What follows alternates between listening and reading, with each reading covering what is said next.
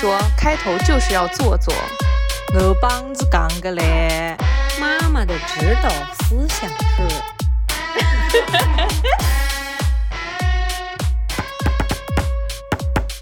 大家好，这里是宁宁开门。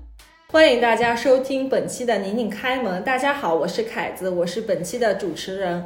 先让我们来问一下本期的三位嘉宾，他们分别是宁宁、Hello，大家好，我是宁宁。还有老高同学，欢迎，Hello，大家好，我是老高。还有我们的重磅嘉宾西西。我没有变胖，Hello，我是西西。啊，这两位同志是远道从上海而来啊。就是我们从我们从上海解放以来，终于通往其他城市的车进入到了正常运转的状态，然后我们就赶紧偷溜了回来。趁能走再先走，对，是的，走了再说。而我们这次的播客终终于不是两个音轨了，久违了，久违了，可以一起录。不知道有没有那种耳机里面有双声道的同学，经常左耳朵是宁宁，右耳朵是西西，是左耳朵是你们正常的聊天，右耳朵是哈哈哈哈哈哈。经常怀疑有一个听筒坏了是吗？好，今天我们的主题是：女生都是电子产品白痴吗？好，先来采访一下，如果平时大家呃，如果要买新电脑的话，有没有自己买电脑的一些要求，或者说一些选电脑的方法论？我来补充一下，这一期我们为什么会想到这么一个选题，就是因为开开那天跟我说，他说我想换一个新电脑了。我说你这个电脑怎么了？他说就是有点慢，然后又有点小。然后我说那你还换什么呢？他说再换个苹果吧。我说还有别的选择吗？他说其他我就不知道了。就就是在我感觉在我们的心里面，就是先选一个牌子，然后呢再选一下颜色，然后再问一下旁边的男生他的意见，然后就可以下单了，就根本没有其他的评判标准。呃，宁宁，如果你要给自己买台新电脑的话，你会怎么挑电脑？我我觉得这个是跟年代有关系的。像再早个十几年，像我们还在我大学的时候买电脑，它它它的可选空间很多。那个时候确实是要去比一下品牌，品牌跟品牌还要参数表，它的内存大还是它的那个呃那个叫屏幕像素更好一点，还是什么什么？哎，那甚个时候会不会有是要组装一个电脑哎就的话？叫组装现在不用比这些了吗？不用，现在你不用 不用啊。就是第一是那个年代还流行，就是西西刚刚说的那个组装机。不用了吗？现在我想说的是，我我指的不用比，比是你可比的空间没有那么大了。比如说，如果你选苹果，你你没有那么多款式让你挑花眼，其实就那几个，对吧？对呀、你那因为无非就是选一下硬盘的大小呗。因为前提是你买的是苹果电脑，如果你买的是 Windows 电脑的话，你可选的空间还是蛮大的，好吗？你是要呃游戏本儿，还是要这个嗯笔，就是轻薄笔电，还是要啥？啥？日常只做做 Word、啊 Word、哎 Excel，，他们还可以把那个键盘跟屏幕拆开来，有的还可以触屏，嗯然后他们那个英特尔的那个处理器也可以有比较多的选择啊什么的。啊，那那那白痴界不用呀。就是我们选的话，就越来越越来越不需要去多动脑筋了，因为我们也没有那么高的用电脑的要求呀。好，老高，听说你最近换了台电脑，你当初是怎么挑选的？我其实也不太明白电脑，但是一般就是四四大件，就 CPU，、嗯那个显卡就 GPU，然后还有那个内存，还有个硬盘。我基本就去选这四个，就能达到我的办公的要求就好了。然后在此之上选一个好看的，然后品牌大的就好了。这个就涉及到一个问题，就是如果多少算够呢？哎，就比如 CPU 它怎样才算好呢？怎样才算够呢？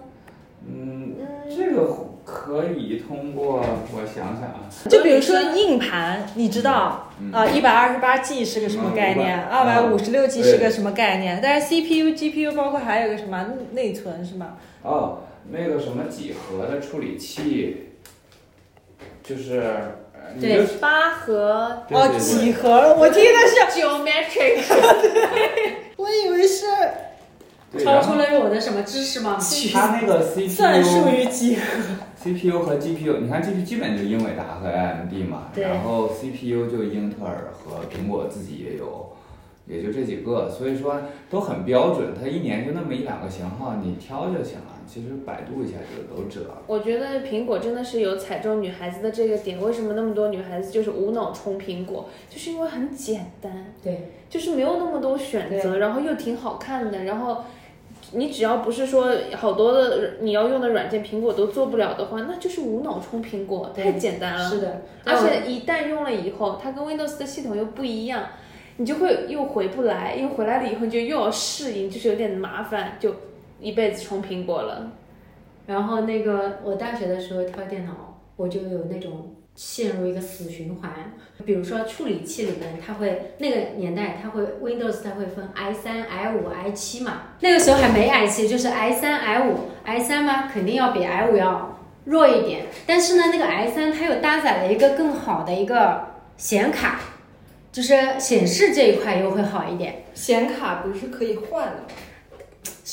谁会去买一个新笔记本，然后把它的 然后把它的显卡再去换掉？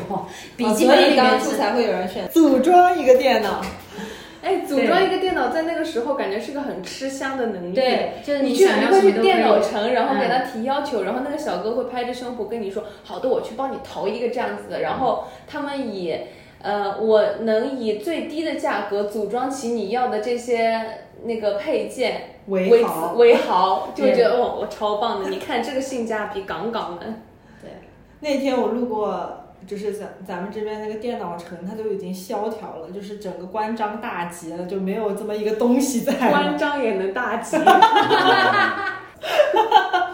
好，第二个问题，如果你的电子产品任何电子产品进水了，你平时是怎么处理的？这个我有话说，就是大家肯定都知道，如果手机进水了，直接往米缸里面一埋，是吧？这个都知道的吗？呃，我知道这是一个错误的方法。啊，不可以吗？不可以吗？女生我当年我的 iPhone 四就是这么救回来的我的。手机都是这么救回来的。那是因为他们本身就没大事儿，你才能给他救回来。嗯，OK。就是它那个，你你要你那个水，因为我前前段时间电脑不，电脑不一样。一样的，它集成度都是那样的。可是手机只有一个那个那个可以进灰的孔，然后电脑有很多孔孔。呃，那倒是，但是 但是我有一个手机就是进水了之后就烧掉主板了。就你那个水只要进入到主板里面，你是拿米缸，你拿小米缸你也弄不。小米缸。前段时间老高的笔记本电脑被我的父亲用一泼那个一杯水整个的就泼在了上面，然后当时就是不知道怎么办，然后赶紧上网不知道是该打他呢，还是 还是该离婚？不知道是还是先把桌子掀了，引示我的愤怒。不，教的是高高的，教的是老高的电脑，关我什么事啊？对，我们在剖析老高当时的心情。然后，然后我们就赶紧上网，还是说我先去把我电脑发票找出来，赶紧上网给我的岳父大人看一下。我这个时候就觉得说，我百度的这个行为就像是我今天喉咙疼，然后就去百动一下喉，百度一下喉咙疼到底是什么病，然后查出来是癌症一样。就那个上面说什么，你先不要去动它，不要放在米缸里面，因为会有灰尘进去。然后呢，用那个吹风机用冷风吹，然后呢吹了吹的差不多了以后，放在阳光下静置。然后呢，赶紧去找专业的人士 把它解决掉。那个老高就按照我说的做了，先用吹风机吹了好一会儿。结果呢，他在那阳光下静置的时候，他终于腾出手来查手机了。他一查，他说不可以用吹风机吹 的。而且我印象当中上一期里面讲到你爸爸喝水的问题，后来他那个电脑就算是不是被水泡坏的，也有可能是被烫坏的，因为他爸爸喝的就是泡的一百度的水，然后，然后最后主板救回来了，然后按键被烧化了。我妈喝铁水吗？按键全扭曲了。没有。然后我那个时候就理直气壮的心中想说，我那个按键上面字母都看不见了，我查的还好会盲我打。查的时候 你按键贴膜了吗？不然他？那个字就看不见了。然后我当时就留了一个后手，我就说我知道的，只是不能用热风吹而已，是可以用冷风吹的。然后那个老高就属于那种啊，没有别到我的感觉，然后赶紧我们那天我吹都吹了，用冷风吹的，对啊，吹都吹了，现在还在争论这个有意义吗？秋秋后可以算算账，可能可以平分账单。好的，然后我们那天下午就紧急就去修电脑了，然后我觉得。嗯，可能也没啥事儿大事儿吧。所以修电脑的人有对你们的行为做出一些评价吗？哦，这很正常。我在念大学的时候，呃，在我的苹果的 Air 上面翻过两次水，还都不是纯净水，一次是牛奶，一次是橙汁。嗯，然后我就赶紧把那个电脑像拎小鸡一样拎了起来，让他把那个水赶紧沥掉，然后打电话给我的同学，就那种很会弄电脑那种男同学说。我的电脑进水了，怎么办？然后他说所以你两次打的是同一个男同学吗？我不是打男同学，是打他的电话。打男同学就可以解决电脑进水吗？你回答我的问题。是的，而且两个中间间隔的时间特别短，男同学都无语了。对啊，他不会心想说你不是才问过我该怎么办吗？你不会是喜欢我吧？天天把你的电脑泼了水来找我，没有的事情啊。然后呢？他说，然后那件事情呢？然后他就帮我两次都弄好了，他就把那个电脑就全都拆开来，然后帮我清理。不是在说老高的电脑哦，然后送到送到维修店去了以后，那个维修店说烧到主板了，换主板要两三千块钱，是吧？嗯。然后如果是修的话，那老高说，那修的话要多少钱？修的话要一千多块钱，那你就先帮我修着试试看吧。我感觉他的语气都有一些失望了，就是这个人没钱怎么着，只想修一下，就是说，哦，那就修吧。这 不是一个正常人应该有的选择吗？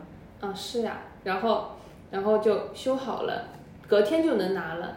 所以我就怀疑它是不是也没有坏的那么严重，是不是多晒晒也就能开机了？现在还还没开机吗？那 那那，修完一千三花完就肯定好了。啊，它有什么后遗症吗？有没有哪些按键看不清了？也有可能，会不会有一种可能，其实他本来没事，对，我觉得我们就觉得可能也没有多大也。可能你在家里把它打开来，然后像像那个什么电脑打开来，然后把它倒置支架在，成一个小帐篷，啊，架成一个小帐篷的一个小三角的那种，架在桌桌子上，让那里面的水有一个地心引力，让它自己自己掉出来。它不是要流出来的问题，它是那个如果已经烧过了，沾沾着水了，但是它就会短路，短路了嗯它就会烧掉。是开着机的时候它不是没。开机，没开机，没但是那开机个时候你就不敢开机。对呀、你没开机的时候泼上去，这一嗯，趴可以过了。原则上太久了，好了好了，太久了，真的。好的好的好的，好好好，下一个问题啊，呃，如果你的电子产品出了问题，这里我我 assume 应该是说出了进水以外的问题，你一般会怎么处理？大家有些什么故事可以分享吗？要么打爸爸，要么打男同学，重启呀、还能怎么办呀？拼命的在桌面上刷新啊。对，刷新重启，我感觉我我没有什么其他的方法，然后就打电话给 IT。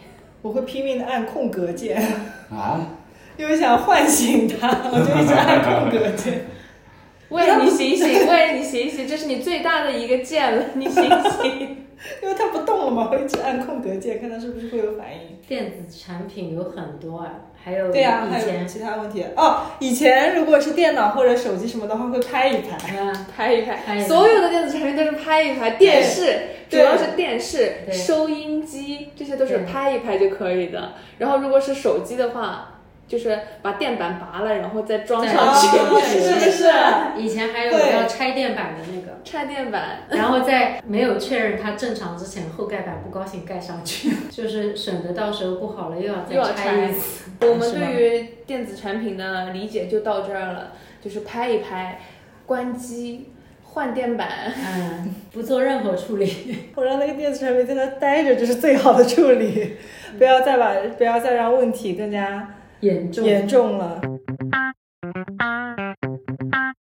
下面一个你们小时候有没有拆过钟啊？没有，我从来没干过这事就是那。个钟坏了，然后换电池也不好使，然后我就把那个钟给拆了。哎，你那小时候不是拆过手表吗？嗯，不，它不是因为坏了，就是因为 那个想想要拆开来看看里面是什么样子，然后再一件一件装回去。我喜欢拆很多东西。你还拆过什么？最简单的上课能玩的就是拆笔、拆自动铅，把每一个分可是散到笔没有很多零件哎。就去文具店挑复杂的复杂的笔，像那种一个笔七个芯儿。啊，对对对对对对，是的，然后再一个一个装回去。哎，那个我还拆拆了没有装回去过呢。有有的时候会的，对，有的什时候会么装回去。弹簧跟什么，再加上上有的时候那个颜色本来它本来要在的那个位置它不对，嗯，然后它要它要弹不出来了，弹不。出来。你按一个，它两个一起想出来的时候就 我不行从小就没有过拆东西的欲望欲望。你还拆过什么？好多啊，就是我拆过收音机，然后后遗症是，先告诉大家后遗症吧。后遗症是本来那个收音机有听电台的那个功能，就是嗯 FM，、嗯不是可以呲啦呲啦呲啦，然后突然出现一个说中央人民广播电台就那种的嘛，收调频的收音机，嗯嗯然后它那个调频的位置给我弄的有点移位。就是它总有半公分的偏移，就九三五的话，你得调到 对，九九七五。九七五去，所以是半公分的偏移，就是很靠手感。我我拆过最最失败的一次是那个拆那个就是随身听，然后那个随身听合不上了，它那个下面的那一根不知道是弹簧还是什么东西，反正就装的可能是不对，然后呢怎么弄都都不会了，然后就是我又我但那个时候没有那么快找打到男同学，然后就也没有那么快送修，我又住在一个城乡结合部，所以我有几天是用磁带卡进去，就不用它自动的这样推起来就直接扣在那个板 板后面，然后让它让它就可以运转。运转，然后它是张着嘴放的那种。我觉得这一期节目有有那个年代警示，一般有人一般九五后就不太建议听这期节目了。他们都不知道，应该知道磁带是什么。九五后还好，零零后就连磁带大概都没见过。对，哎，老高小时候有没有拆过什么东西？我不是那种心灵手巧的孩子，你这不是心灵手巧的问题，一般呢拆了都装不上。我小时候醉心于解剖。我小时候拆过最复杂的应该是自行车，自行车要怎么拆呀、就是把那个卸下来，轮子还有那个铰链全都给卸下来，再装回去。然后里面还有那个轮毂，我连它中间的一根一根轮毂全都拆下来。就是那个 我奶奶也铅丝一样的哎对东西，对铅丝钢丝不叫铅丝，铅丝一一叫上去，咕，轮子瘪了。好好好，下一个问题，下一个问题，我们这这期聊的是电子产品啊。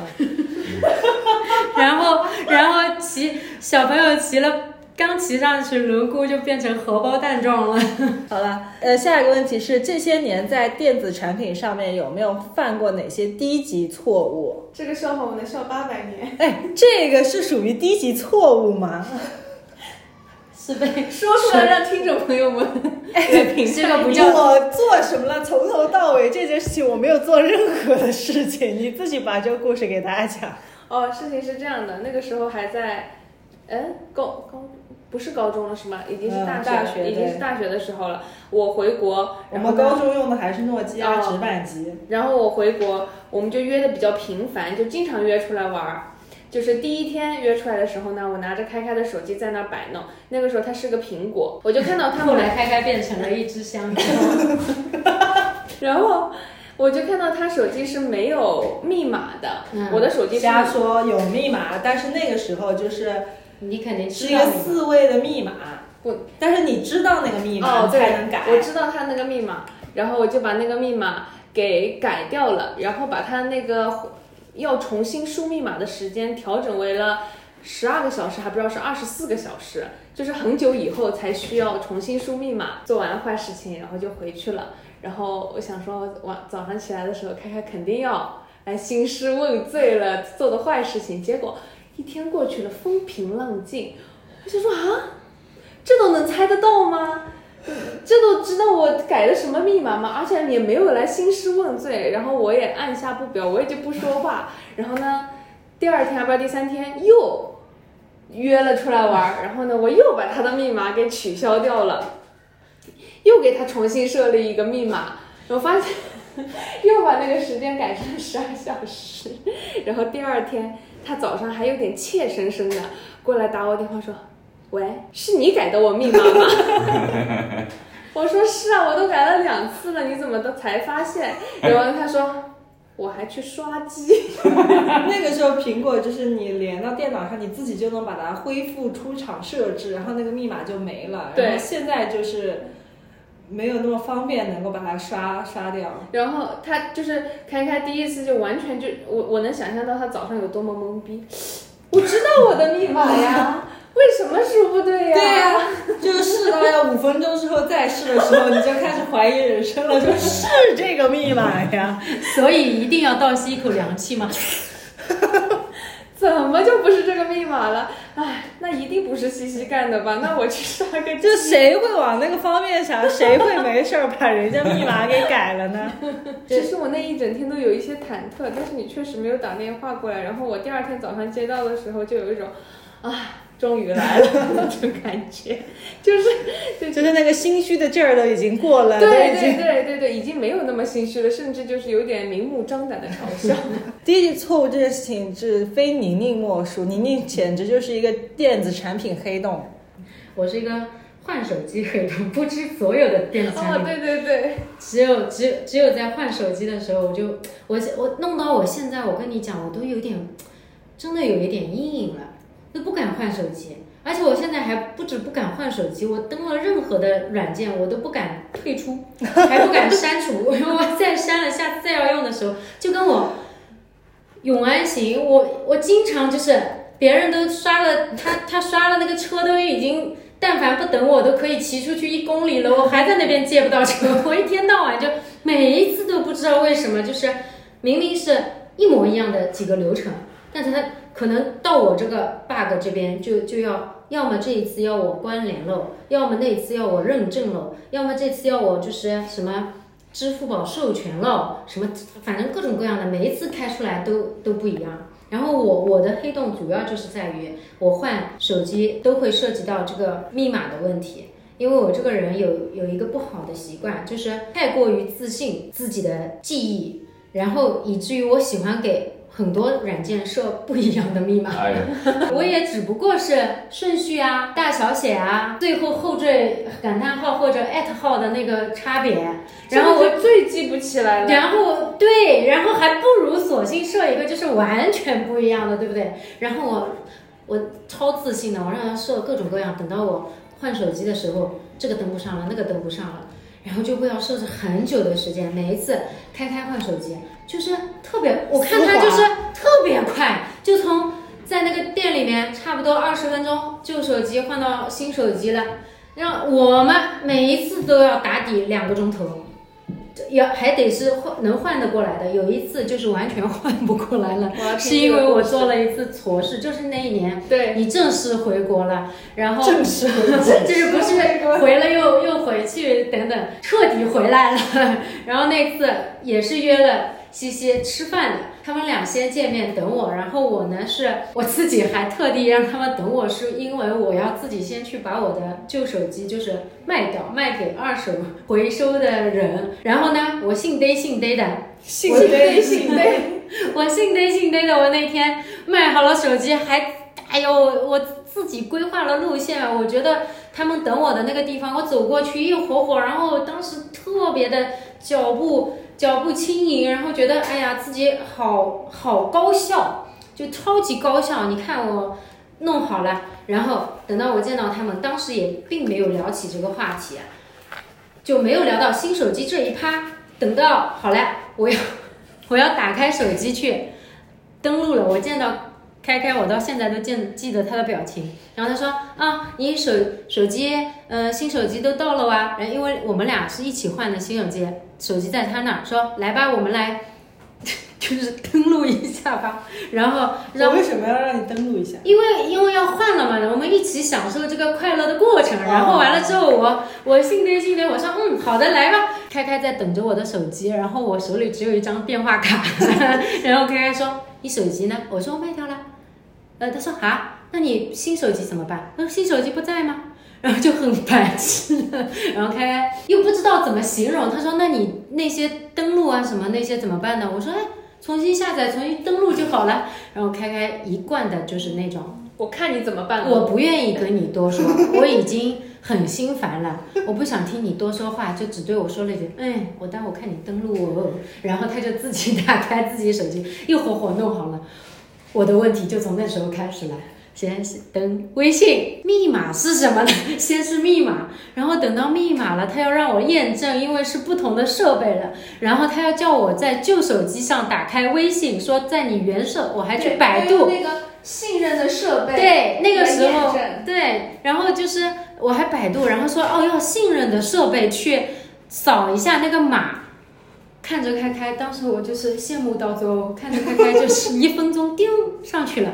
然后聊天记录，他最近的聊天记录还会自动关联回来，然后我就那边登也登不上了，然后呢就只能用最笨的办法说，在这边发一个短信给一些好友，重点是我发的有一些朋友吧，我还就是那时候我还选了西西，还要常联系的，不不不，他是先让你选出给你八个人，让你选这里面哪些是你的好友，对我当时。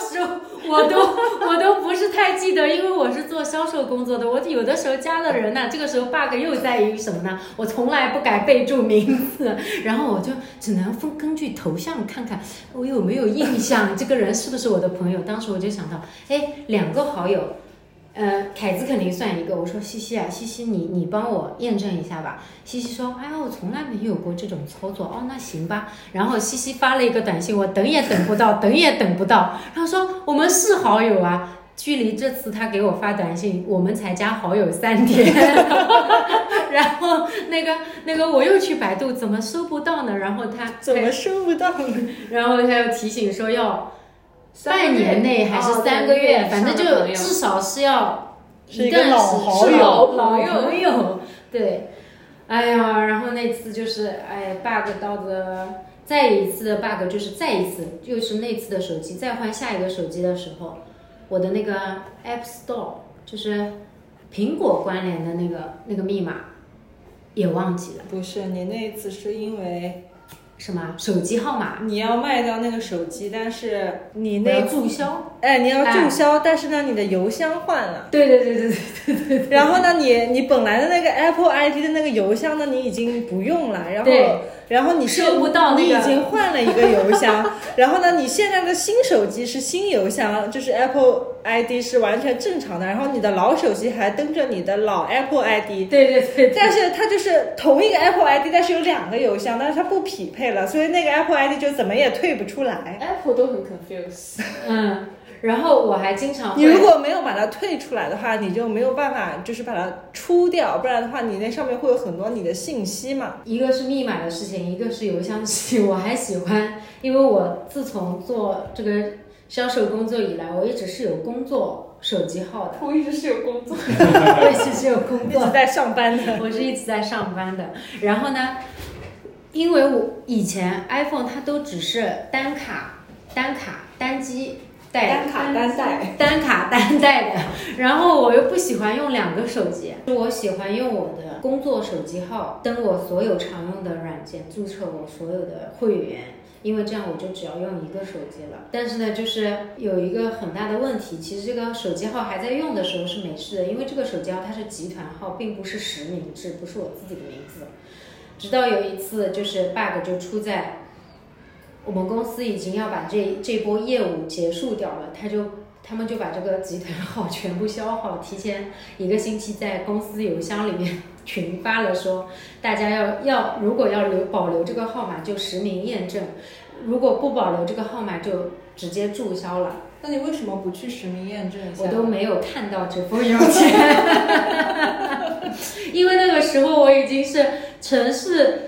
呃，销售经理级别，我的天天邮箱里有很多邮件，有的是一些一些就是他们发的日报，就会冲掉，就跟你群里面，就是你最近看到的，就是也也其实没有很稀松平常的，我会觉得说没有什么特别。这里就提醒了大家，每天看是工作邮件的重要性。对，然后暴露了自己没看工作邮件，然后某一天。我记得很清楚，那天我休息，我还在外面好好的逛着街，我就我的手机就完全没有信号了，到哪里都付不了款，然后我就拼命啊有这的开。一趴吗？有啊，那天我们在那个那个那个商场，然后完了之后，当时在买奶茶，我就想去扫码，然后我就扫也扫不出，扫也扫也扫不出，然后我就还在那边开关机两次，还是没有用。我最后想到了说，哎呀，怎么办？那我就试打你的电话试一下。结果，对不起，您的号码不存在，说是我的号码不存在，这辈子第一次听过您的号码不存在。我心想说，哈，然后我就。我的另外一个手机还不在身上，我只能连了凯子的热对，因。为你那个手机一般是关机了，放在家里。对对对，就是不用的。然后，然后我就只能连了凯子的热点，然后在微信上就问我的同事，我说你们有没有出现这样的问题？我的同事就是也是一个城市员工，当时 当时机密就很讽刺的跟我说：“哈，你没看邮件啊？那个手机注销了吧？” 我当时就很无助，因为我的所有的银行账号、呃手机银行 app 的会员，然后 邮箱全部绑定，因为那个工作我已经做了，当时也六七年。但是如果你要去营业厅说，我就是要这个号码，可以吗？在注销之前是可以的。所以你你那个号码如果被注销的话，它是没有办法就是再成为一个正常的号码，然后你继续使用的。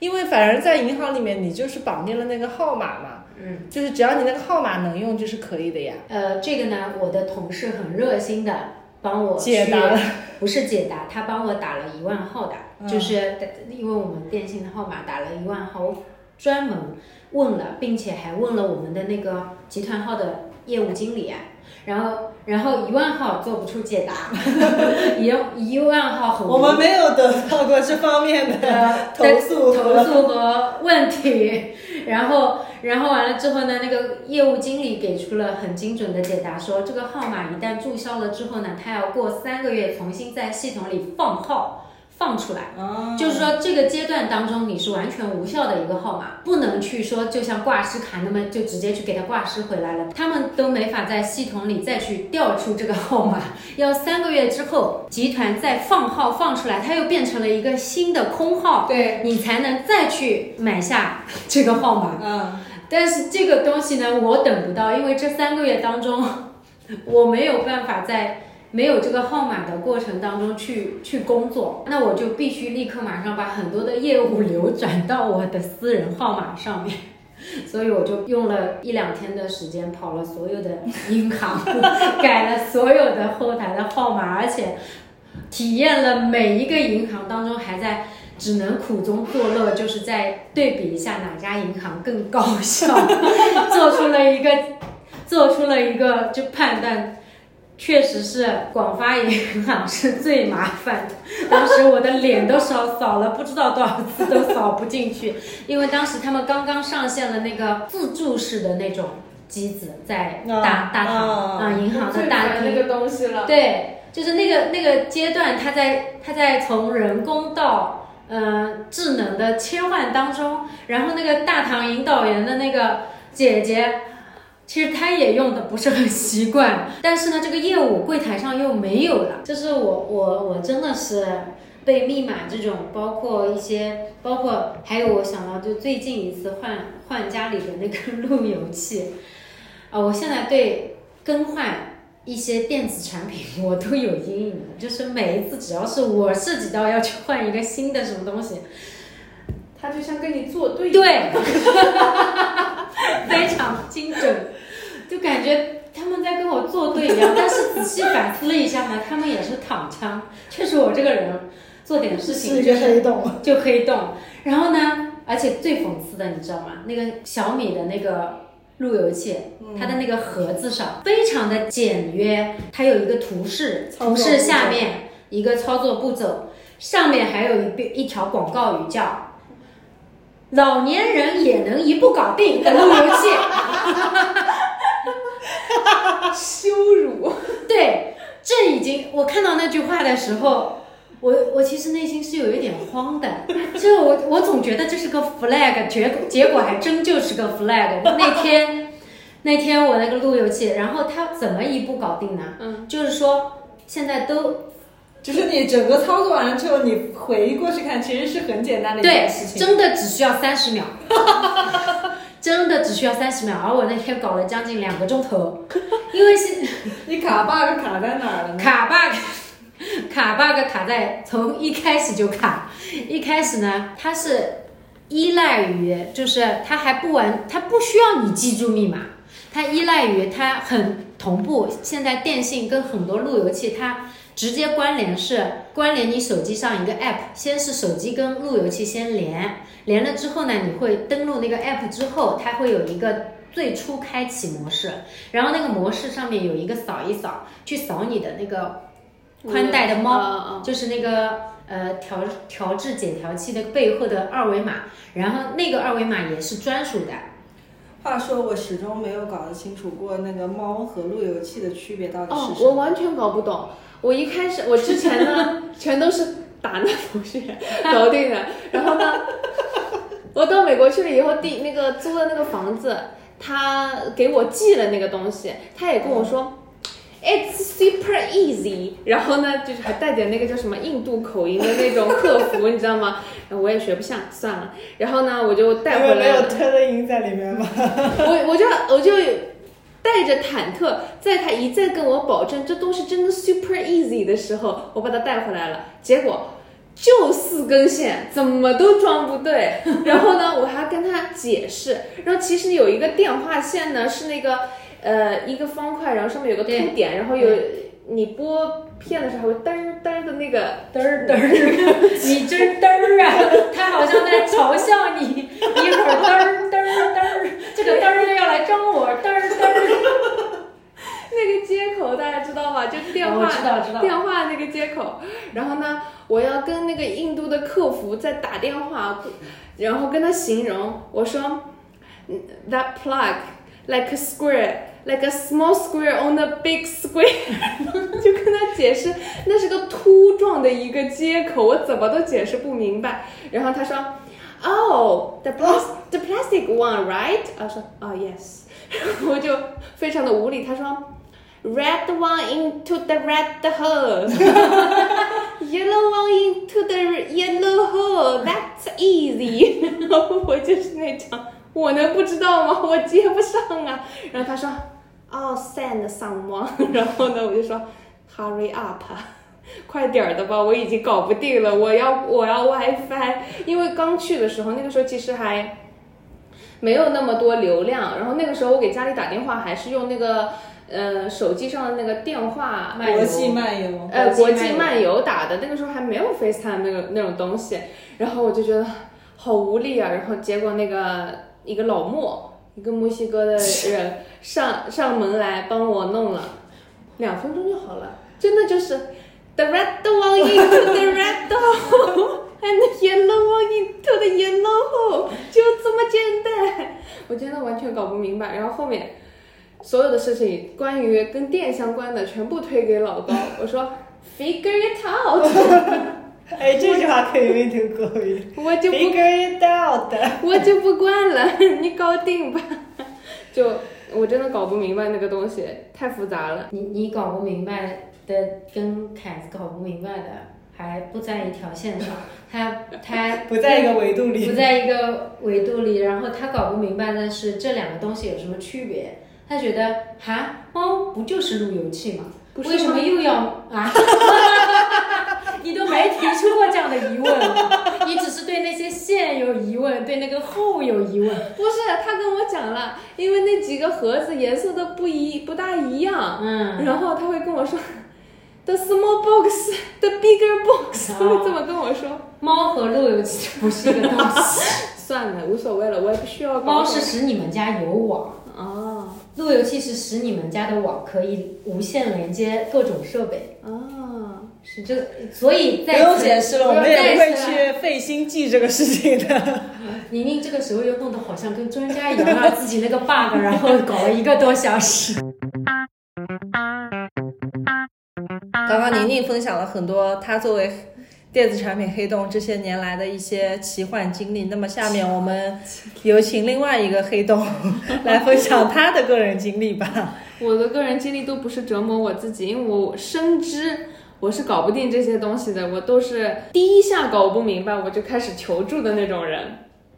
当我脱离了这些会弄电脑的人之后，我开始了工作，打不到男同学了，打不到男同学了，真的入司的第一天，就我们公司要装一个自己的一个软件，才可以上得了那些 OA 系统啊什么的。就是其实很简单，它都有有有一箱。就是邮件发到你邮箱里面来了，然后我说，可是我还没有那个软件，我也打不开我的那个邮箱，然后我整个就搞不明白，然后我就直接打电话，接电话的小姐姐非常的耐心跟我说啊，你就上那个官网点那个链接，然后直接就可以选适配你电脑系统的那个东西，就可以下载下来啦。我试了一下，不行之后我就说，你们 IT 在几楼？我直接去吧，然后去了以后就把所有的这个电脑啊、充电器啊，所有都拿过去，然后我就说：“你好，我是新员工，我装不上这些东西。”他说：“但那个就是点一个链接。”我说：“我不会。”然后，然后我就说：“电脑放在你这儿，我现在就要去干一件事情，然后我下午几点钟再来拿。”然后这个时候就所有事情都是 IT 帮我解决的。从这第一步开始，我就没有这个熟悉我司如何装这些 app 的这个基础。然后没动过这个念头，对，就造成了后面很 很多的问题。当然，很多所有的问题都是我的问题。我们 IT 心里心想说，请了个啥人啊？IT 没问题。我记得最傻的一次就是，我的电脑一直那个风扇散热不是很好，然后呢，有的时候它就会突然嗡嗡嗡嗡，就发出很大的那个声音，然后呢，感觉就是要爆炸的前夕的那种噪音。然后我就一直忍受着它，我也没有办法去修它。然后突然有一天，我的电脑一开机就关机，一开机就关机。等了好一会儿，我再按关开机键，嘿，它又开机了。我想说好了好了，不要再去动它了，我赶紧把密码输进去，然后我就可以开机开始工作了。然后它嘚儿又黑屏了，又关机了，我一点办法都没有。然后我就打电话跟 IT 说，我说。我的电脑一直黑屏，就开不了机，一开机它就退掉了，就又变成黑屏了。你快点过来帮我看一下。黑屏。然后 IT 很迅速的就赶过来了，然后拿着我的那个电脑，还感觉你们公司的 IT 专门为你服务的，平时也没什么活。然后还插了那个那个他的那个硬盘，就是 IT 总有一个神秘的硬盘，你们知道吗？对，对吧？他总有个神秘的硬盘，那个硬盘里面可以解决好多事情。然后再插上他的神秘的硬盘，哎，可是他也开不了机。然后他说：“嗯，这个事情好像有点复杂的。”然后，但他当时也说不出是什么事儿。然后他说：“我要把你这个电脑带回我们的那个 IT 室，然后我们把你检修一下，看看到底是什么问题。”然后我说：“不了，不了，不了，我现在有有点紧急的，你等你等一下吧，我可能还要带出去修我那个风扇的问题的。风扇你们这儿又不给我，就没办法给我换嘛。”他要回去找他的小伙伴，对对对，集思广益，求助一下。就在我收拾收拾我的那个电脑，想要跟那个外外部的那个服务商说你改要约一个维修的时候，我突然想到，这个是一个小长假过来的第一天，我的电脑的那个总机的那个开关，就是充电的那个开关没有开，所以我的电脑没有电。所以他一直开不了机，他刚刚，所以你有告诉你的 IT 最后？当然没有了，太蠢了好吗？然后我的电脑我都心疼我的电脑，我的电脑就说让我缓缓，让我缓缓，我可以了，快给我续一口命吧。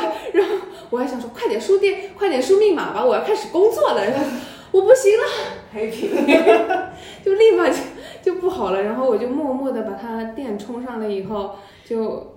就也没有跟 IT 说到底发生了什么事情，我没有这个脸。哎，你们 IT 的好奇心也很欠缺的。他不想知道到底发生了什么，是吧？反正你只要不要再来找他，他就默认这个问题已经被解决了。他可能也有点心虚，觉得为什么我的专业能力解决不了这个问题，然后所有人都想把这件事情埋了。对你解决了，那就算了吧，不要到时候你告诉我是一个什么问题，结果我当时没有检修出来。然后还有一次。我那个打印机怎么都用不了，就怎么都连不上我那打印机。我就想到我前两天刚刚连过那个打印机，怎么就连不了了？我们公司难道又把打印机重新更新过了吗？啊，我还刚想兴师问罪，又把 IT 叫过来了。人 IT 听到第一个关键词就是打印机坏了，打印机坏了，然后就去修打印机，然后在那里打印机恢复出厂设置啦，看一下那个连接列表里面有没有我这个呃电脑啦，然后看了个半天，然后还是不行。过了一会儿，他说。你没有开你的蓝牙，你没有连上你的打印机，你当然打印机用不了。我说哦，这样子啊。然后他说你是不是就是一不小心关掉了？我后来就想到，我原来是用耳机连我那个电脑，然后不耳机又想连手机的时候，想让它断开了，我就直接把电脑上的蓝牙断了。哦，嗯，就不要让它自动适配。对对对对对，然后 然后我们的 IT 就是每次来都是。我我我也对他很抱歉，我每次都跟他说不好意思不好意思，我实在不是很明白。然后我感觉他，他会不会觉得我在耍他？他以为你喜欢他。就是我觉得西西因为电子产品传出了好多绯闻。等到以后西西的任何的电子产品再出现问题的话，首先要去排除的是开关类的问题，比如说 电有没有插啦，有没有电啦，有蓝牙有没有连啦。其实每一个电子产品，它一开始让你排查问题的时候，它都会说的，它会说啊，请确保您的电源是否连接。但每次我看到这种指示的时候，我就心中会想说，你小看我，废话，这种东西我还能疏忽吗？这这都是就是所有的 IT 总结出来的至理名言，因为碰上都是我这种傻子。然后我们公司是一个非常注重隐私保护的一个公司，然后他就要求我们每三个月就要换一次密码。我当时就想说，很简单嘛，我就每次把我的密码贴在我的墙上就好了呀。你的电脑有没有那种就是它会自己输入一个强密码，就是电脑自动生成一个随机密码的那种功能啊？没有，那我不是更记不住吗？不是，电脑就顺便帮你记住了呀。不会，所以你那个软件登录时候是不可以电脑自动记住密码的那种。对，一定要输啊，这就是它，啊，就是。啊，严谨所在，你知道吗？还一定要就是强度达到，然后还要必须要有大小字母，对，数字和符号。对，我输了一次，好，第二次我也成功了。第三次的时候，他说不可以与前两次的密码相同，我当时就傻了，我的人生只有两个密码。不允许出现第三个密码，然后第三个密码我就已经搞不明白了，这就像我二年级升三年级写的书皮上永远是二年级一样，根本记不住。我已经升三年级了，然后这个还好是只要多加一个横，升四年级可怎么办？对呀，怎么办？划划掉。当时。我就强撑着，强撑着想了一个新的密码，然后他说，嗯嗯，no no no，不可以跟你的姓名有任何的相关。我说，damn it，you know me。然后又重新想了一个密码，好，终于想好了。就在我把电脑拿回家办公的第二天，我就忘记了这个密码。你不是写下来了吗？写下来了，我贴在了我办公室啊，没有加在电脑里面，你知道吗？然后。哎，真的是太麻烦了！我因为这个事情重设密码也重设了很多回，而且重设密码大家不觉得很有 bug 吗？就是我明明记得我那个密码，我贴在了墙上，我对着它说我的 O 我的旧密码是什么，然后呢，他就说嗯嗯，你的旧密码不是对，不是这个，然后呢，我说 fine，我就说。我忘记了我的密码，我重，你给我发个验证码来吧，我重设好吧。结果我重设的新密码，他说，嗯嗯，不可以和之前的密码一样。我说我就是输的这个，你又说我旧密码不对，你要我怎么办？然后现在我反正已经有四五个密码已经乱套了，我就也想不出什么。可以很好记住密码的方式，大家有什么好的可以记住密码的方式吗？我的密码都是同一个密码，那你不能入职我们公司，你跟我一样会乱掉。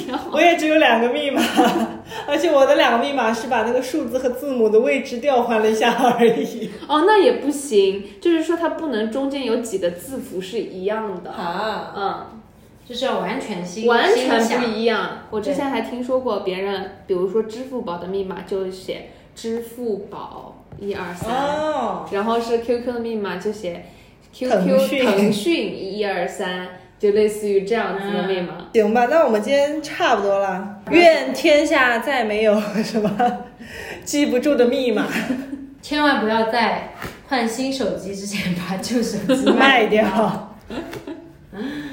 而且现在。呃，很多功能都越发的简单了，不要自作聪明的去做别的。我跟你讲，对于这件事情，我始终保持一个很谦卑的心态。我觉得你，你可能就是觉得自己很懂，所以才经常会把事情搞复杂。我的谦卑就在于说，好，他这个东西交到我的手里，他就是默认我就是一个白痴，我什么都不懂，他才放心让我自己来设置这个东西。那我一定是跟着他的步骤一二三四，我一定能够达成我最后的目标。所以我每一次就是会仔细的阅读说明书或者任何东西上面的所有说明，所以我从来没有出现过类似的你那种 bug。是的，就是这个也是我那天路由器的 bug，就是等到我再回头去看说明书的时候。其实说明书也只有两个图片，觉得说 觉得说明书在嘲讽你，对，就是一方面觉得他在笑我，然后另外一方面就是我回不去了，因 为我回不到他只是我到的那个步骤了，因为我已经跳过了。对，然后我还自认为聪明的，我把。路由器恢复就是按那个小点点进去，用一个针戳它恢复出厂。找牙签找了多久？找牙签找了。时间都去哪儿了？然后然后恢复了出厂的设置，它还不是完全我拔插头啊，反正那一个多小时我都不知道经历了什么，我也不知道最后是哪一步。重点是我其实很神奇的不知道最后是哪一步使得它恢复了出厂设置。然后非常谦卑的跟着那个纸上面就只有两步，最后设置好了它。所以一个谦卑的心态是多么的重要。唉，我现在每次碰到这种要设置什么的东西，如果没有人在我旁边的话，我还是有点怵的。我会认认真真的看那个说明书，然后搞砸，然后再找帮助，然后就一把推给老高说：“解决它。”老高。总结一下，划水划了一集。希希望这个手机维修，就电子产品维修行业，能有这个有良心的人来整治一下这个行业。整治一下，让我们不用在这个问为这个问题而苦恼发愁。哦，我还想说，希望希望那个百度或者是什么，能有人出一个出一个 app。里面都是那种从最基础的开始指导你解决某一个问题的，就是能真正解决你问题的一个步骤的详解，因为我们真的弄不明白。那你又不看第一步，人家让你插电源，你又不看。我也会保持一个谦卑的心。百百度心想说，你们的这种问题我真解决不了，因为你们都不看说明书。等到你们操作到某一步发生问题了，又来问我，然后我又把发说明书抛给了你。太难了，这对我来，这这对于我来说太难了。这其实不是女生的问题，是我的问题。哎，我们是非常真心诚意的想要解决问题，而没有想要喜欢任何一个 IT 或者是男同学。对对，行，我们今天就录到这了，感谢大家的收听，我们下期再见，拜拜。